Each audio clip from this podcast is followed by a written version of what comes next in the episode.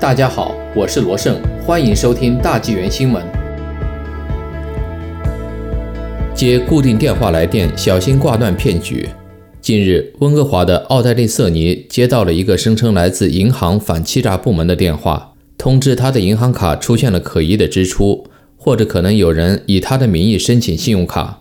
他们不要求他提供任何信息，而是要求他拨打信用卡或银行卡背面的电话号码与欺诈部门联系。在恐慌中，瑟尼挂了电话，拿出信用卡，拨打了信用卡背面的号码，银行电话被顺利拨通，并被转接到反欺诈部门。在电话里，他被问了一大堆问题，来确认他的身份、电子邮件地址、银行卡号、出生日期及全名。他甚至还验证了银行卡背面的安全密码。然而，瑟尼根本没有和他的银行沟通，因为骗徒在行骗过程中一直没有挂断电话。瑟尼一直在跟歹徒对话。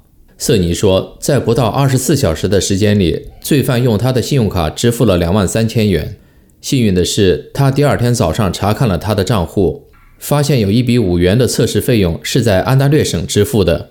他立即向银行报案。银行及时取消那些可疑的支出款项。使用固定电话的人需要注意的是，对方也可以保持在线状态，可能是几秒钟，也可能是更长的时间。通常情况下，骗子会团队合作。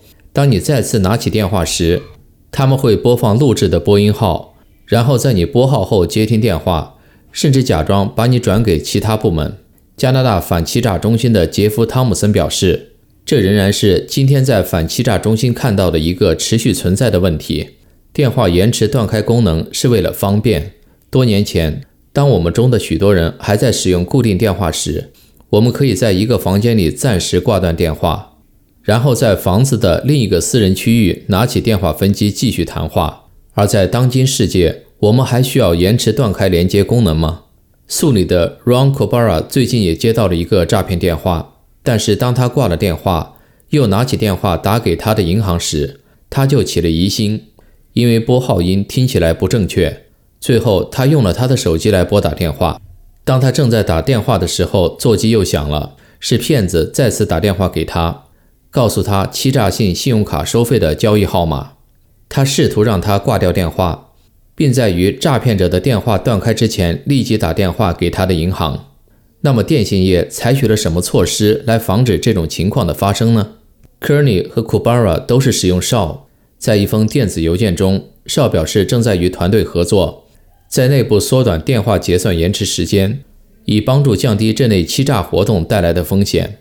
Telus 证实，在一方挂断电话后，其线路可以保持活跃长达十秒。Rogers 在安大略、新布伦瑞克和纽芬兰提供固定电话服务。也有十秒的延迟断开时间。贝尔没有透露任何有关其断开连接时间的信息。如果你接到一个可疑的电话，先挂掉，等上十分钟或更长时间再使用座机，或者可以使用手机。加拿大反欺诈中心汤姆森表示，诈骗电话通常在一天的早些时候打来，你还没有醒来，你还没有喝咖啡，他制造一种紧急的情况。